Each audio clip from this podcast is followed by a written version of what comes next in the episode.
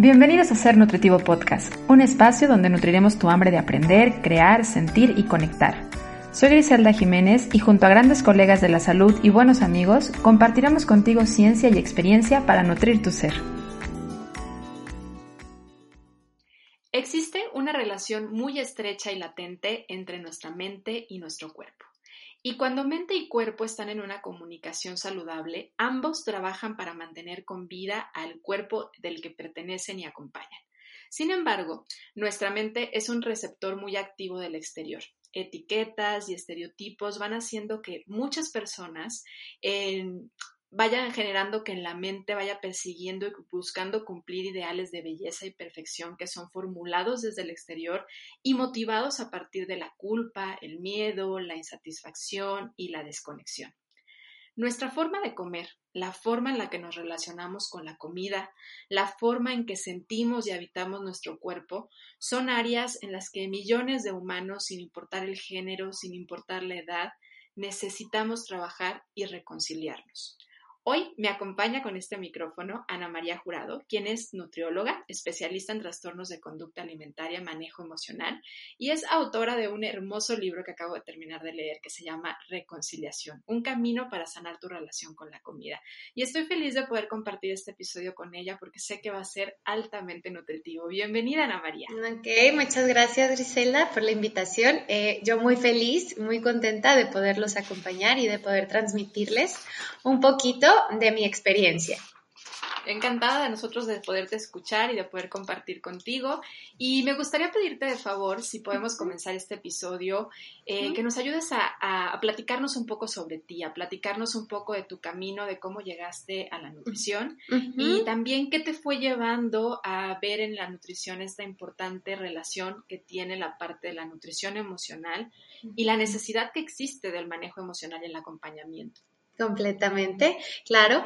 Mira, yo crecí en una familia eh, con una madre muy saludable, ¿vale? O sea, para ella lo saludable, los alimentos buenos, malos, estaban muy marcados. Eh, conforme fui creciendo, empezaron a nacer en mí dudas. Mi mamá desde hace 25 años tiene un gimnasio, ¿vale? Entonces, como que por ahí me vino la duda y dije, bueno, a mí a lo mejor me gustaría dedicarme a todo lo de la nutrición, a todo lo del ejercicio, ¿vale? Sin embargo, también estaba como que esta otra parte, esta curiosidad de entender ciertos aspectos de mi familia, de entender como cierta rigidez que existía en cuanto a la alimentación. Eh, a lo largo de este camino, pues me fui topando con que se despertaron en mí dudas acerca de por qué comemos de cierta forma, eh, por qué no podemos flexibilizar mucho, eh, por qué catalogar a la comida de cierta forma. Eh, durante la carrera también fue el tema de empezar a ver que realmente casi nadie podía cumplir una dieta y la mayoría de las personas se juzga muchísimo, se sienten como ineficaces y el empezar a entender y cuestionarme por qué, por qué. Entonces, a lo largo del camino eh, se despertó en mí la curiosidad más hacia la psicología y me fui a un intercambio a Argentina, en donde me metí más en el psicoanálisis. Estando allá, recuerdo que un maestro me dijo, eh, siempre fíjate en la nutrición materna con tus pacientes, siempre en que tengan una buena nutrición materna y no me refiero a la de la comida como tal. ¿No? Sino una buena nutrición emocional, una madre que cubra necesidades emocionales. Entonces, pues fui cuestionándome y dije, ¿sabes qué? Me gustaría adentrarme un poco más en el tema de los trastornos alimentarios.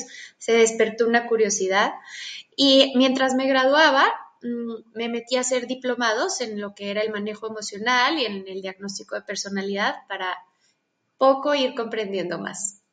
Entonces, eh, esto me permitió eh, elegir la maestría, que fue intervención psicológica en trastornos de conducta alimentaria.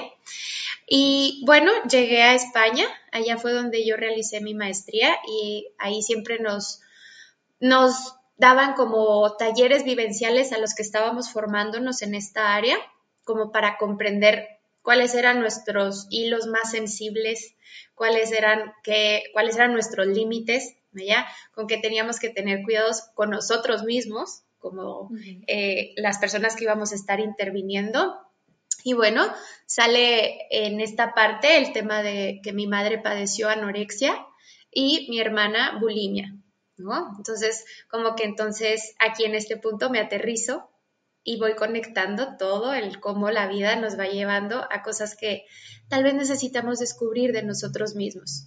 Y a partir de ahí, mm, como que fue mucha firmeza en mí, fue mucha la pasión en donde eran cuestionamientos y cuestionamientos y querer entender y entender y entender. Eh, entonces regresé a, a México y puse una clínica, un internamiento, o sea, para internarte en trastornos de conducta alimentaria la apertura hacia el tema de estar a lo mejor eh, en un lugar tres meses internada, pues tal vez suena un poco más agresiva. Entonces me fui por el otro lado, más hacia el, tratamiento ambulatorio, hacia un tratamiento más humano. Pues yo en España aprendí como desde un enfoque más científico, como todo muy marcado, lo que sí, lo que no. Y a la hora de implementarlo, pues te das cuenta que no se puede como solo enfocarse en lo que debe ser, lo que los estudios marcan, lo que los estudios demuestran, sino que con la experiencia vas viendo cuál es el trato, qué es lo que la persona necesita, no solo desde yo soy el profesional y tú el enfermo que hay que curar para nada, más bien tú eres el experto en tu problema, ¿vale? Tú eres quien sabe lo que se siente. Mi rol es comprenderte y ayudarte a ver cosas que tú tal vez desde este círculo no estás logrando ver, pero los dos vamos, como quien dice, en una montaña, yo en una, tú en otra. Yo estoy viendo cosas que tú no logras ver desde tu propia montaña, ¿vale? Y tú también, desde la tuya propia. Entonces, es así como llegué aquí, eh, en un momento que se me estaba complicando mi vida, que estaba profundizando muchísimo en caminos propios, en temas personales, me nació escribir y me nació poder aterrizar mis sentimientos también, los de las demás personas y como ir plasmando todo lo que iba observando tanto en mí como en las personas a las que acompañaba y fue así como nace el libro. Qué lindo, qué lindo escuchar tu historia y muchas gracias por compartirla. Además, me parece eh, súper bonito escuchar claramente eh, esta parte que habla la parte transgeneracional, ¿no? De cómo muchas veces eh, podemos o repetir o reparar. Y en tu caso te fuiste hacia la línea de reparar una herida familiar, una herida que iba de generación a generación, de tu mamá a tu hermana, y probablemente podía ir siguiendo si es que tú no la detienes y dedicas tu vida y le das esta parte de misión de ayudar a quienes lo están viviendo y es ahora no yo no lo repito, lo reparo. Y es bien lindo ver cómo cómo vamos dando esa, e, ese, ese, impacto a futuras generaciones a partir de las decisiones que tomamos en nuestra vida. Y, y, es súper valioso, aparte, cómo lo has notado y te has fijado desde tu herida, desde la herida de tus generaciones pasadas, lo que necesitaba vivir tu familia para convertirlo en tu visión, en tu forma de, de ayudar a los demás. De verdad, felicidades por esa gran labor interna que obviamente como nos lo compartes, tuvo que haber generado un sangoloteo importante, ¿no? Porque ahí mismo en, en, tu, en tu libro, en los primeros capítulos, hablas del el valor de la crisis. Y es que realmente antes del cambio, antes de, de, de, poder ver esa luz, necesitamos vivir en la parte de la oscuridad, es ese mundo no dual en el que estamos, ¿no? Como que sí, obviamente va a haber momentos oscuros y va a haber momentos de luz. Exactamente. Y son momentos tan valiosos los oscuros como los de luz, ¿no? Solo es pues aprender a nadar un poquito en la oscuridad. Así es, pero está muy tachado a que es algo incómodo. Y en este mundo de las emociones, en la, la, incomodidad la queremos huir, queremos como postergarla, porque se nos ha dicho que tenemos que ser felices, que, que de hecho lo que estamos buscando en la vida es la eterna felicidad y, en esto empieza mucho de la culpa, el miedo, las ganas de pertenecer, que al final están detrás de muchos de los trastornos de la conducta alimentaria. Miedo, culpa y ganas de formar parte de o de encajar. Sí, siempre está esta necesidad como de pertenencia, ¿vale? A lo que llamaríamos un poquito en esta área como a esta falta de identidad, ¿ok? Como pérdida de sentido. ¿Por qué? Porque en un trastorno de conducta alimentaria, generalmente cuando empieza en una edad tan pequeña, tan pequeña me refiero de los 10, 11 años, en donde se va a formar la personalidad, no la personalidad como tal, pero sí los rasgos de la identidad, ¿vale? Se ve bloqueada por el eh, quién quiero ser, cómo quiero ser, y me veo enfrentado a quiero ser como el mundo me quiera ver, ¿no? O sea, voy a hacer lo que sea para poder pertenecer a la manada, porque en esa edad, pues la exclusión de la manada es la muerte. Entonces, en esa edad, yo siempre hablo de esa edad como una edad eh, muy importante. En mi experiencia personal también ha sido una edad en la que vienen muchas dificultades, porque tenemos dos necesidades, ¿no? Desde el ganar autonomía, es decir, diferenciarme de mi familia en algo. Yo estoy buscando el desprenderme, el yo soy algo diferente a mamá y papá, pero por otro lado tengo la necesidad de pertenecer allá afuera. Entonces, ahí es en donde yo digo, estoy en medio, ¿no? Crisis, completamente. Ni estoy allá ni estoy acá, estoy en medio. Entonces, si en este inter en donde estamos buscando el pertenecer a la manada no lo conseguimos, ya sea por mm, ciertos eh, prototipos, por ciertas personas que a lo mejor están con nosotros, por ciertas historias pasadas. Buscamos la solución en algo que para nosotros sea más tangible, ¿no? ¿Qué es lo más tangible? ¿Qué es lo más medible? ¿Qué es a lo que yo primero le voy a adjudicar la culpa de que yo no esté integrándome? Pues al cuerpo, al aspecto físico. Y entonces digo, ah, pues bueno, si lo, que es aceptado es un cuerpo delgado, voy a luchar por ser delgada. Y aquí varía mucho dependiendo de la personalidad de cada quien, dependiendo del estado emocional, de los neurotransmisores, ¿vale? De todo eh, lo neurológico, en donde algunos logran este sentido de controlar a la comida, ¿vale? En donde también terminan sumergidos en este ciclo de, claro, tengo el deseo de comerme ese pan, pero me da pánico llegar a comerme ese pan, ¿no?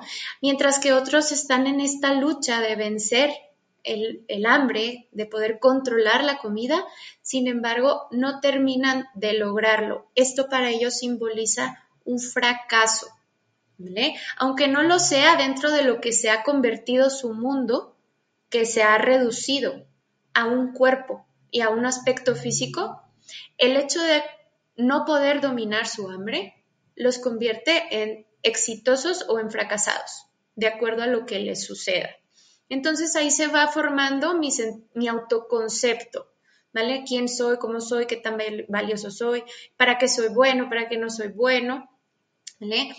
Y entonces he notado mucho esta parte en donde algunos en, base a ver que no lo están logrando, que no están logrando esta adaptación o este sentido de pertenencia, esta identidad, se meten a ciertos blogs, a ciertas páginas en donde encuentran este refugio de identidad.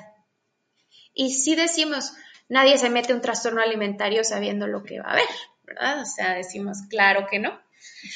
Pero la realidad es que hay algunas personas que no, no saben lo, oscuro que es el lugar del trastorno alimentario, pero sí buscan el voy a ser anoréxica o voy a ser bulímica. Por eso es tan importante que como profesionales nunca marquemos o nunca digamos el término es anoréxica o es bulímica, porque al contrario, estamos reforzando una identidad que fue fragmentada en su tiempo, una identidad que no se formó entonces, con lo que nos topamos a la hora de la recuperación es con volverse a plantear quién soy, más allá del trastorno alimentario, más allá de lo que como o no como, más allá de lo que peso, más allá de lo que mi aspecto físico refleja. ¿Quién soy? Y ahí es en donde, ok, puedo construir al mundo como malo o como si solamente los delgados son los que pertenecen, son los aceptados. Y puedo llevarme toda una vida en esta lucha e incluso heredarla. Porque nos topamos también con, con muchísimos casos en donde la madre pues es quien tiene el trastorno alimentario y al final la hija lo reflejó. ¿Vale? O sea, la hija reflejó las creencias en torno al mundo, las creencias en torno a la comida, las creencias en torno a los sentimientos de valía. Que esto supone un riesgo. ¿Por qué? Porque si para mamá es tan importante el aspecto físico, porque si para mamá solamente hay un tipo de personas que son merecedoras, ¿vale? ¿Cómo voy a yo irme del otro lado?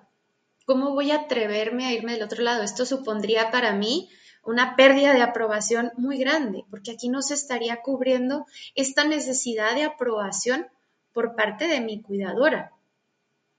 Entonces, esto supone un riesgo. Si bien en los trastornos alimentarios no hay un causante, es decir, son multicausales, no hay algo en especial, no hay un culpable, son muchas cosas las que los van formando, sí es necesario replantear todo el contexto de la persona para entonces decir, nos vamos a ir a la búsqueda de, sí, un sentido de pertenencia, pero a través de algo más funcional, que no sea como comer o no comer. ¿Vale? Qué valioso lo que nos estás compartiendo porque me parece que es una invitación grandísima, no nada más a cuando eres adolescente o cuando eres joven, sino de todo el tiempo estar buscando conocerte y reconocerte, hacer una valoración interna de quién eres. Y es este, este punto de que cuando alguien te pregunta, ¿tú quién eres? Hablas de tendemos a expresarnos con nuestra profesión, con nuestros títulos, con lo que hacemos, de la familia a la que provenimos, pero no conocemos realmente lo que somos. Podemos hablar a partir de etiquetas de soy mexicano, soy europeo, pero no realmente de quién hay adentro de uno, ¿no? Y eso obviamente es porque si el exterior tiene un impacto en quienes somos y nos va también moldeando un poco.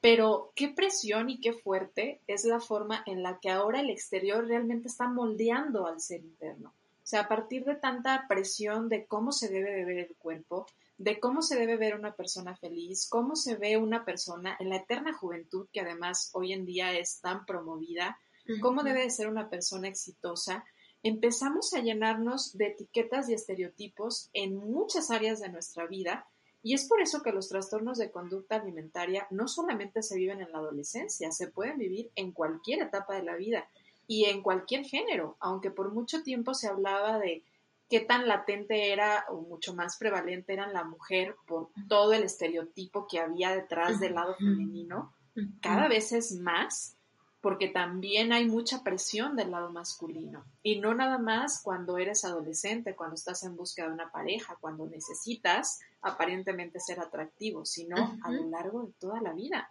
Entonces esto va generando una relación, mm, no me gustaría decirlo negativa, pero sí cuarteada con lo que tú eres, ¿no? Y que nos lleva a la insatisfacción. Entonces, a creer que somos insuficientes, que no estamos completos, que no somos completamente bellos, que algo nos falta, que debemos de buscar controlar, que debemos de buscar tener eh, esa parte de, de, tomar la decisión por mi cuenta. Y qué fuerte lo que hoy muchas personas están cargando y cómo nuestra forma de comer nos puede venir a hablar de eso que hay en el interior. Exactamente, o sea, es muy importante el entender el cómo nuestra forma de comer está reflejando, si bien una aceptación o un miedo muy profundo. Y este es el parteaguas para decir, estoy comiendo saludable o no estoy comiendo saludable. ¿Por qué? Yo me puedo comer una ensalada y otra persona también se puede comer otra ensalada, ¿vale? Si la raíz y la razón por la cual yo elegí comerme una ensalada, es por miedo a subir de peso, por miedo a que mi cuerpo cambie, por miedo a no entrar en el vestido. Entonces, aunque me esté comiendo una ensalada, yo no estoy comiendo de forma saludable. Lo mismo, la otra persona puede comerse una ensalada porque realmente la desea, porque es lo que le gusta, porque es lo que necesita en ese momento. Y entonces sí, esa ensalada está siendo saludable para él.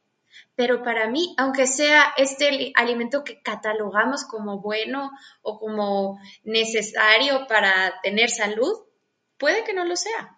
Como puede que lo sea una hamburguesa y me la estoy comiendo porque tengo ganas, porque realmente la quiero, porque realmente la necesito, porque realmente va afín a mis necesidades en este momento, a mi estómago, O bien, la estoy eligiendo en base a la reacción frente a todo el tiempo que me restringí. Y entonces tampoco está siendo saludable. Entonces, el, el, el, trasfondo, ¿no? ¿Qué hay detrás de esta decisión? ¿Qué hay detrás de esta conducta? ¿Es miedo? ¿Es amor? ¿Es, es culpa? ¿Es aceptación? Porque lo, lo, ejemplificaste de una manera, pues, deliciosa y me parece además eh, además como muy clara de la forma en la que siempre nos dicen, ensalada saludable, hamburguesa, comida rápida, no saludable. ¿Y qué hay? ¿Qué estás? ¿Cuál es la razón por la que lo estás comiendo? ¿Sabes qué creo, Ana María? Que mucho también tiene que ver que hemos separado esta ciencia, hemos separado, para entender, hemos separado la parte psicológica y la parte corporal, o sea, la parte de la nutrición y la parte de la psicología.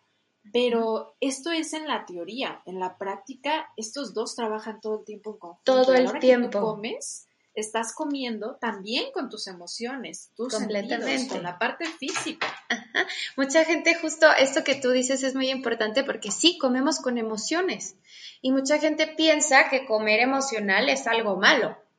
Es algo natural, es algo completamente normal, es algo del día a día. El humano siempre está experimentando emociones. En el momento en donde yo dejo de sentir, entonces tal vez estoy experimentando un vacío y ese no se siente ni siquiera como tristeza, como una emoción. Es literal llegar a la nada. Este es un momento muy riesgoso.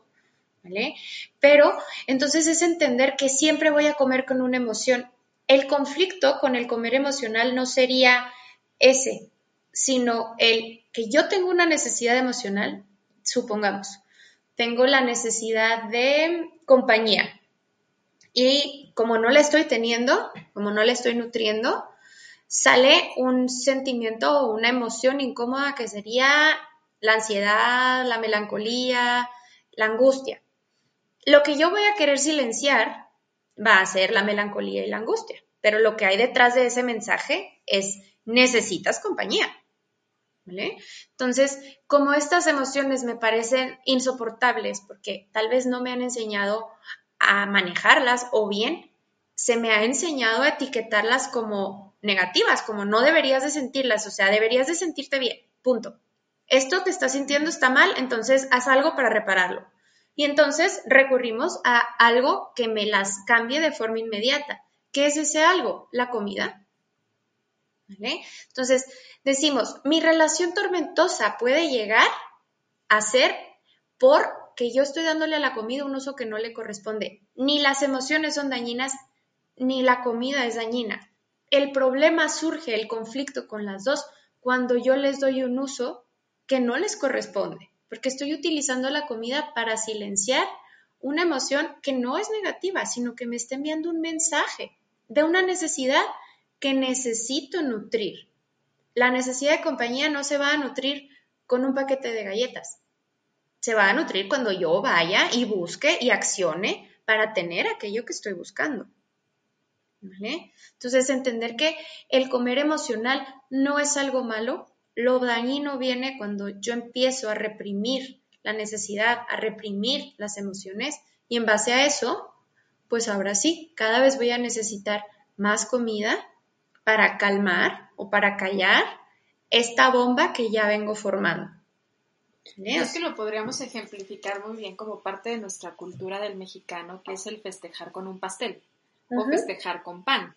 A partir de partir un pastel, nosotros festejamos y generamos convivencia, generamos comunión, generamos convivio y por experiencia nuestra mente lo captura y lo recibe como de cuando hay pan, cuando hay pastel, hay convivio. Entonces, cuando me siento solo y no sé, además le he dado una connotación negativa a la soledad, porque también es muy dada de la cultura mexicana de decir completamente. O sea, es mejor eh, eh, mal acompañado, para algunas personas dicen, ¿no? Como más vale pájaro, un pájaro en mano que siente volando, no importa quién esté al lado, pero ten a alguien, porque no sabemos estar con nosotros. Y esto es parte de, de lo que hablábamos al principio, o sea, de no conocernos y de tenernos miedo a explorar, porque además la soledad es una posibilidad de encontrarte de frente contigo. Yo creo que en la situación que estamos viviendo muy de, del aislamiento social, justamente muchos de los trastornos que yo creo que no, no es que se hayan generado aquí, sino que a lo mejor brotaron o se hicieron más notorios en este momento. Llámese atracón, llámese compulsión por comer, llámese también bulimia, anorexia. Todo esto es porque estamos solos, estamos con nosotros y ahora sí te estás mirando de frente con todo aquello que no querías ver y que no puedes callar tan fácil con todo el ruido del exterior. Y es que detrás de, los trastornos de conducta alimentaria, digo, en eso tú eres totalmente la experta, yo me reconozco eh, muy aislado de lo que es el área que yo trabajo, pero creo que hay mucha necesidad de comprensión propia, de amor, de un trabajo interno, de reconexión. ¿Cómo, ¿Cómo lograr llevar a eso? Porque no nada más cuando pensamos en, en trastorno de conducta alimentaria, como que lo más típico para muchas personas que están fuera de, verlo es, pues es alguien que tiene anorexia, es alguien que está viviendo con una condición de bulimia, pero hay muchas más eh, condiciones que se deben de tratar como tal, ¿no? Con una mala, como una forma de mala relación con el alimento. ¿Qué hay detrás de, eh, a nivel emocional de un trastorno de conducta alimentaria en tu experiencia? Ok, a nivel emocional vamos a decir que hay necesidades de tipo emocional primeramente nos vamos a ir a la etapa de la infancia, ¿vale? Algunas pudieron o no haber sido cubiertas, ¿ok? Aquí hay de todo. Como dije, son multicausales, no hay algo como tal. Eh, a partir de ahí, en necesidades emocionales como aprobación, como aceptación, como apoyo, como afecto, como cariño, viene una segunda etapa en donde es la necesidad de adquirir una identidad. Luego vienen mecanismos de defensa. O sea, aquí es en donde tal vez lo básico viene con necesidades emocionales, pero luego el humano se va adaptando. Su función es sobrevivir siempre. Entonces, recurrimos a mecanismos de defensa para lograr obtener aquello que estamos buscando. Entonces, ¿cuáles pueden ser estos mecanismos de defensa? Control, perfeccionismo. El control simboliza, siempre lo explico como el estoy intentando controlar mi cuerpo para también controlar tu opinión, porque así yo me aseguro que tu opinión va a ser buena. Si yo controlo y llevo mi cuerpo a un nivel, también estoy asegurándome de tener un dominio sobre la crítica externa. Entonces, también viene de una incapacidad para mediar y para dar permiso a alguien de opinar pero no nos centremos en el darle permiso a los demás de opinar, sino no me estoy dando permiso tampoco a mí de ser diferente, Viene de esta comparación siempre como bueno, malo, delgado, gordo, suficiente, insuficiente, y no en la capacidad para aceptar que somos diferentes. Siempre lo pongo eh, como en perspectiva de, si tienes una pareja, pues sabes que no es igual a ti, ¿no? A lo mejor muchas veces es evidente en las parejas heterosexuales, ¿no? O sea, pues es hombre tu mujer, ¿vale? Pero realmente hay una comparativa.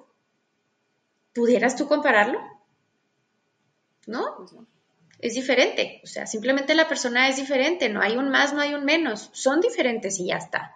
Entonces, ¿qué pasaría si aprendiéramos a relacionarnos con el mundo desde esa perspectiva de somos diferentes. No hay un más, no hay un menos, simplemente no hay un punto de comparación, porque soy auténtico. Entonces el control muchas veces simboliza esto, otras veces simboliza un caos a nivel mm, emocional, un caos a nivel familiar, un caos a nivel social, en donde el cuerpo se convierte en la herramienta perfecta para sentir que estoy dominando aquello que realmente no puedo dominar.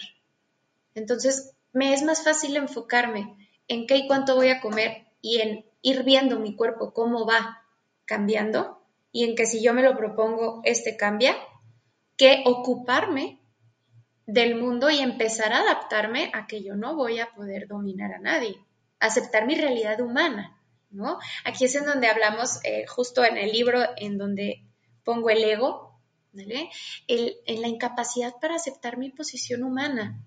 Yo no domino todo, yo no controlo todo, es más nada. Y no es el decir soy nada, para nada, simplemente soy humano. tengo mis limitaciones. También detrás de los trastornos tenemos un miedo a la madurez. ¿Qué simboliza el miedo a la madurez? Miedo a hacerme responsable de mí mismo. Entonces, es otra de las prácticas. Me preguntabas, ¿cómo hacer para empezar a trabajar como todo este trasfondo?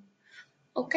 Siempre también lo planteo como dos semillas una que se va, una que vamos a llamar miedo y una que vamos a llamar amor. La semilla del miedo se va a nutrir, o sea, se va a regar con control y va a cosechar obsesión, siempre. Porque todo lo que lleve miedo e involucre control va a cosechar obsesión. Todo lo que sea obsesión se va a reforzar con conductas de seguridad. ¿vale? Y tenemos la semilla del amor que se nutre del respeto y cosecha libertad. ¿Por dónde empiezo? Por la escucha. Vamos a llamarle a esto respeto. ¿Qué es el respeto? La capacidad para escuchar, la capacidad para tolerar diferencias, la capacidad para detenerme. No me estoy deteniendo por miedo, me estoy deteniendo por respeto, porque esto ya es honrar a mis necesidades. Esto ya es escuchar que tal vez comerme otra rebanada de pan simbolizaría para mi dolor, simbolizaría para mí el no lo necesito, ¿por qué lo estoy comiendo? Porque, pues sí, siempre el humano va a poder comer mucho, o sea, va a poder comer cantidades grandes, tú lo sabes, el estómago se va a adaptar, ¿vale? Las emociones me pueden llevar muy lejos, también. La capacidad humana para experimentar sufrimiento es bastante grande. Ese no es el punto. El punto es saber cuándo ya es suficiente, cuándo es momento de parar, cuándo es momento de escucharme. Y hablamos del amor, de empezar a practicar el amor o regar esta semilla que llamamos amor con conductas, no con pensamientos, porque en el momento donde yo me quiero obligar a mí misma y decir, ok, voy a trabajar con psicología positiva y me voy a ver al espejo y voy a decir lo bonita que soy Tal vez ahí me estoy generando más daño porque me estoy obligando a mí a decir algo que todavía ni siento ni pienso.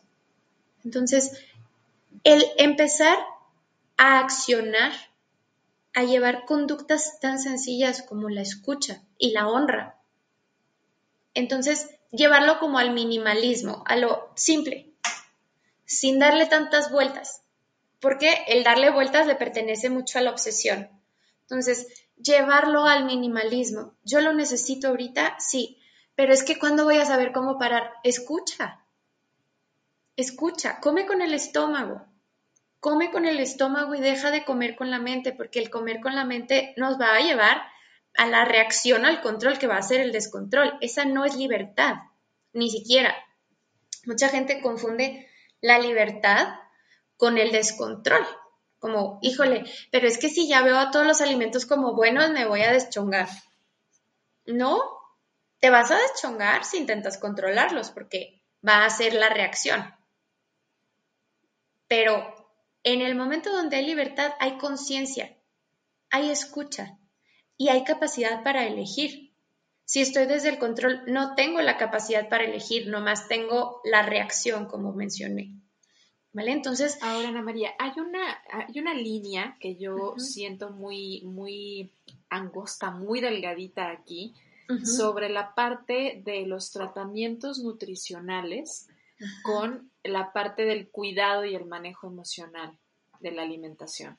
O sea, esta, esta situación de tener control, de, de, que la persona a lo mejor sepa revisar sus porciones, trabajándolo tal vez sí con una dieta flexible, a lo mejor que aprenda los grupos de alimentos. De repente puede ser una línea muy delgadita entre lo estoy llevando a la obsesión o lo estoy permitiendo que reconozca y atienda sus necesidades fisiológicas reales. ¿no? O sea, está comiendo por obediencia, está comiendo porque dice el plan de alimentación, está comiendo porque son las calorías calculadas por el especialista, pero ¿cómo lograr sensibilizar tanto a diferentes profesionales que sé que escuchan este episodio del podcast de necesitamos hacer que el paciente vea en la nutrición una reconexión con su cuerpo, que no sea la obediencia eterna al nutriólogo o que el nutriólogo tenga la verdad absoluta. ¿Cómo logramos sensibilizarnos nosotros como profesionales y también cómo lograr sensibilizar al paciente de esta línea tan estrecha entre reconozco y conozco sobre nutrición, pero no dejo a un lado de reconocer mis necesidades fisiológicas y emocionales? es completamente reconocer esta parte donde no estamos peleados el, la psicología, las emociones con la nutrición. El error yo creo que a lo mejor en muchas áreas de la nutrición se ha marcado o se ha llevado es que se ha visto al humano como si fuera un ratón. La mayoría de los estudios en cuanto a alimentos y que este cuál es bueno y dietas y cosas así, muchas muchas de ellas se hacen en ratones, ¿vale? ¿Por qué? Pues son experimentales. Entonces, el verlo como solo come esto cuando te lo doy, ¿vale? Claro, al ratón no le queda otra cosa más que obedecer. Para empezar, no tiene esta capacidad de racionalizar como la tiene el humano. ¿vale? Entonces, a él no le queda de otra, aparte de que esté en una jaula, ¿vale? Pero, ¿qué pasa cuando llevan estas prácticas al humano? Cuando lo empezamos a implementar al humano y decimos, ¿por qué se supone que ninguna sirve? ¿Por qué se supone que todas llevan a ese punto? Volvemos a las semillas, primero que nada, al miedo y al amor. Segundo, entendemos y validamos que la nutrición existe, que por algo existe, que claro que no nos podemos alimentar solo de pan, no nos podemos alimentar solo de lechuga, no nos podemos alimentar solo de chocolate, claro que no. Necesitamos de todo y necesitamos también aprender a comer en el contexto. No solamente, porque aquí es eh, otro punto donde dicen, es que comí sin hambre porque fui a un café con una amiga. Pues ya está, te adaptaste al contexto. No hubo un desbordamiento, no hubo un descontrol, no hubo un atracón. Hay que darse permiso de adaptarse al contexto. Esto es parte de la nutrición integrativa. El dar el permiso de que el humano sea humano, que deje de ser solo una máquina que come y descome, sino que se empiece a adaptar a que reconozca momentos alimentos, grupos, que conozca variedad, llevarlo a la espontaneidad, a que tenga esta curiosidad hacia el alimento, que se permita experimentar, que sepa que la verdura, que la fruta es muy buena, que sepa que la hamburguesa es muy buena, que sepa que las galletas son buenas, también son muy buenas, que sepa que no se va a llenar con puras galletas, no, no va a ser lo óptimo, que no se va a llenar con pura lechuga, tampoco va a ser lo óptimo. Si usamos como todo el enfoque, diríamos, me puedo comer la lechuga, me puedo comer las galletas y me puedo comer la hamburguesa. Tal vez tú hacer una comida, probablemente. Tu estómago, si lo escuchas, no te va a permitir. Pero, entonces experimentalo. Agarra un poco de todo y ve viendo hasta donde te lo permite. Es que no sé, realmente no sé ok, deja de, comer con la mente y de estar pensando cuánto te estás comiendo. Respira y escucha tu respiración, escucha tu estómago hasta dónde va. Y date permiso de que sepa él indicarte cuándo ya es el momento para parar. Y te lo va a indicar. Solo que como humanos hemos perdido esta capacidad de escucha. Y esto es a lo que llamamos desconexión. Dejamos de escuchar cuando vivimos en la mente, eso es lo que nos sucede. Entonces, este sería como el empuje que como profesionales podemos empezar a dar. Que sí, que hay porciones que se ajustan más hacia este, ciertos, por ejemplo, pacientes, ciertos grupos como una diabetes, como una hipertensión, como a lo mejor un entrenamiento deportivo, muy bien. Pero si nos vamos a dedicar a sanar la relación con la comida, no podemos irnos de reforzar a la obsesión con un conteo calórico. No podemos irnos a reforzar la, obsesión con un conteo de porciones. No podemos irnos a reforzar la obsesión con una compensación o negociación con la comida. Por ahí no iría. lo importante es que el profesional esté sensible a identificar cuál es la verdadera necesidad del paciente, que escuche su historia, que escuche si realmente esa persona lo que necesita es educación en nutrición, porque llegan pacientes que honestamente pareciera que hubieran estudiado una carrera, una profesión de nutrición, que saben de todo a todo. Hasta más que nosotros. sí, están ahí buscando y pidiendo ayuda cuando en realidad a veces lo que necesitan no es trabajar esa parte de educación en nutrición, sino que tener un acompañamiento y reconciliarse, que es la palabra justamente que, que titula perfectamente tu libro, que es a partir de la reconciliación y reconexión con tu cuerpo es como vas a poder sanar la parte de, la, de, tu relación alimentaria. Y, y, dijiste algo bien bonito ahorita que estabas hablando de, de esta parte de cómo vemos el ser humano en la ciencia. Muchas veces se ve así, con fines de estudio, como si fuera un ratón, como si fuera algo controlado. En la vida no podemos controlar y no debemos intentar controlar el exterior, ni siquiera nuestro propio cuerpo. Él tiene la fórmula, él sabe lo que tiene que hacer, él sabe lo que necesita y nos lo dice de una manera muy sutil a partir de sensaciones, a partir de antojos, a partir de, de, de estado de ánimo. Escúchalo, pero es difícil porque hay mucho ruido afuera. La mente es ruidosa y está muy conectada y es muy receptiva al exterior y necesitamos bajarle un poquito el volumen y empezar a decir qué estoy sintiendo, qué siente mi vientre, qué sienten mis piernas, qué siento en la cabeza, qué siento cuando como esto. Y esto es la importancia de empezar a trabajar la alimentación consciente y con atención plena, que cada vez se escucha más y que creo que es una herramienta básica cuando necesitamos trabajar la parte de la, del manejo emocional con la comida.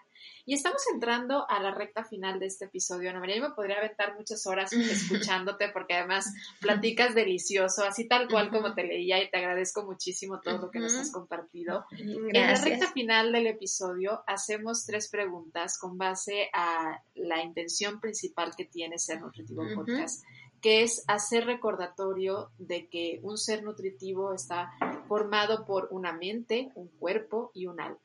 Y nos gustaría conocerte un poco más. Queremos saber tú, Ana María, cómo disfrutas nutrir tu mente.